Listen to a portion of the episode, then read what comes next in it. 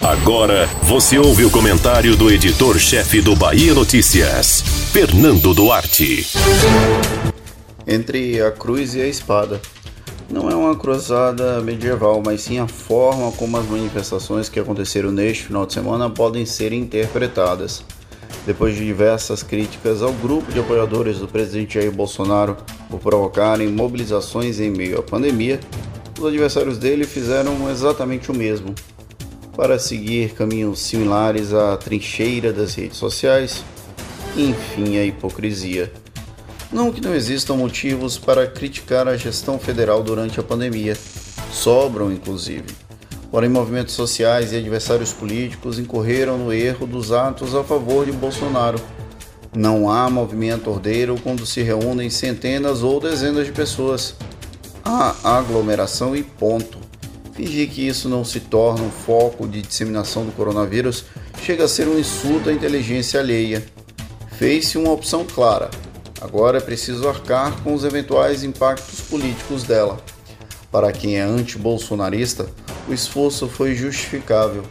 Enquanto o presidente segue negacionista, os números não param de crescer e a pandemia segue fora de controle.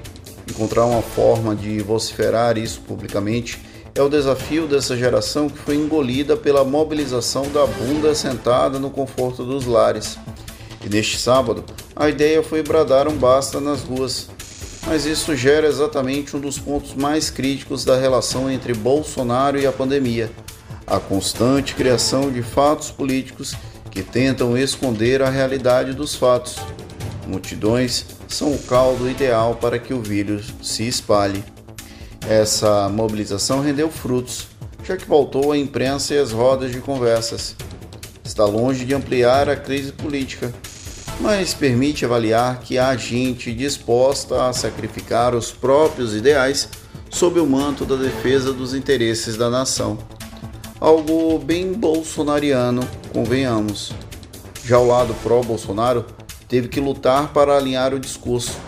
Ao admitir a reunião de centenas ou milhares, consolidava o argumento de que eles não controlam narrativas sozinhos mais ao criticar os atos por gerarem aglomerações, também sinaliza que o erro cometido por eles mesmos é real e com impacto negativo na pandemia.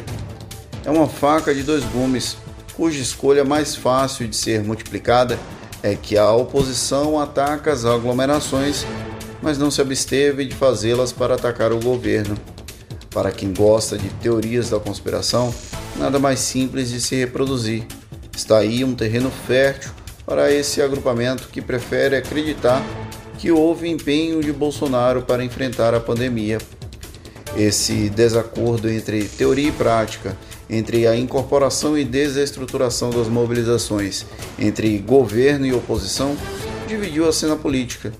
Tanto que os partidos formalmente não quiseram figurar como organizadores ainda que tenham agido para estimular o que se viu em diversas partes do país no sábado.